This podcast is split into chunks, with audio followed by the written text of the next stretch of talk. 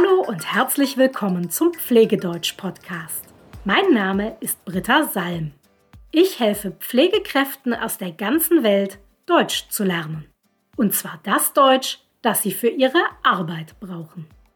Heute möchte ich dir zwei Wörter erklären, die im Zusammenhang mit Medikamenten ganz oft vorkommen. Und zwar geht es um die Applikationsform von Medikamenten, also in welcher Art und Weise die Medikamente in den Körper des Patienten gebracht werden. Oder anders gesagt, wie der Patient das Medikament aufnimmt. Man unterscheidet hierbei zwei Formen. Und zwar die enterale Gabe und die parenterale Gabe. Gabe ist das Nomen von geben, etwas geben, die Gabe. Also die enterale Gabe und die parenterale Gabe. Ich erkläre dir jetzt, was das genau ist und zeige dir natürlich auch Beispiele. Beginnen wir mit der enteralen Gabe. Wenn ein Medikament enteral gegeben wird, dann muss das Medikament immer durch den Magen-Darm-Trakt oder es muss zumindest durch Teile des Magen-Darm-Traktes hindurch. Das klingt kompliziert, aber wenn wir uns jetzt Beispiele anschauen, wirst du ganz leicht verstehen, was ich meine. Du kennst ganz bestimmt Tabletten und du weißt auch, wie man Tabletten normalerweise nimmt, nämlich mit Wasser und dann schluckt man sie herunter. Das ist eine enterale Gabe, denn die Tabletten kommen dann durch die Speiseröhre in den Magen. Der Magen-Darm-Trakt ist also an der Aufnahme des Medikaments beteiligt. Deshalb spricht man von einer enteralen Gabe.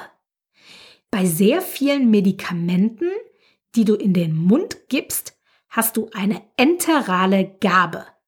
Nicht nur bei Tabletten, sondern auch bei Kapseln, bei Säften oder bei Granulaten zum Beispiel. Das sind alles Beispiele für eine enterale Gabe. Ein Beispiel, das vielleicht nicht direkt klar ist, ist das Zäpfchen. Ein Zäpfchen wird nicht in den Mund gegeben, sondern in den Po. Das ist aber trotzdem eine enterale Gabe. Denn das Medikament wird dann über die Darmschleimhaut aufgenommen. Und auch die Darmschleimhaut ist natürlich ein Teil des Magen-Darm-Trakts. Es gibt zwar ein paar Ausnahmen, aber die meisten Zäpfchen sind also auch eine enterale Form der Medikamentengabe. Zwar nicht in den Mund, sondern in den Po, aber trotzdem eine enterale Gabe. Schauen wir uns jetzt die parenterale Gabe an. Parenteral heißt am Magen-Darm-Trakt vorbei oder ohne den Magen-Darm-Trakt. Eine parenterale Gabe ist deshalb alles, bei dem das Medikament nicht in den Magen-Darm-Trakt kommt. Ein Beispiel wäre ein Asthma-Inhalator. Hierbei wird das Medikament inhaliert und es geht direkt in die Lunge. Ein anderes Beispiel wäre eine Injektion, also wenn das Medikament gespritzt wird.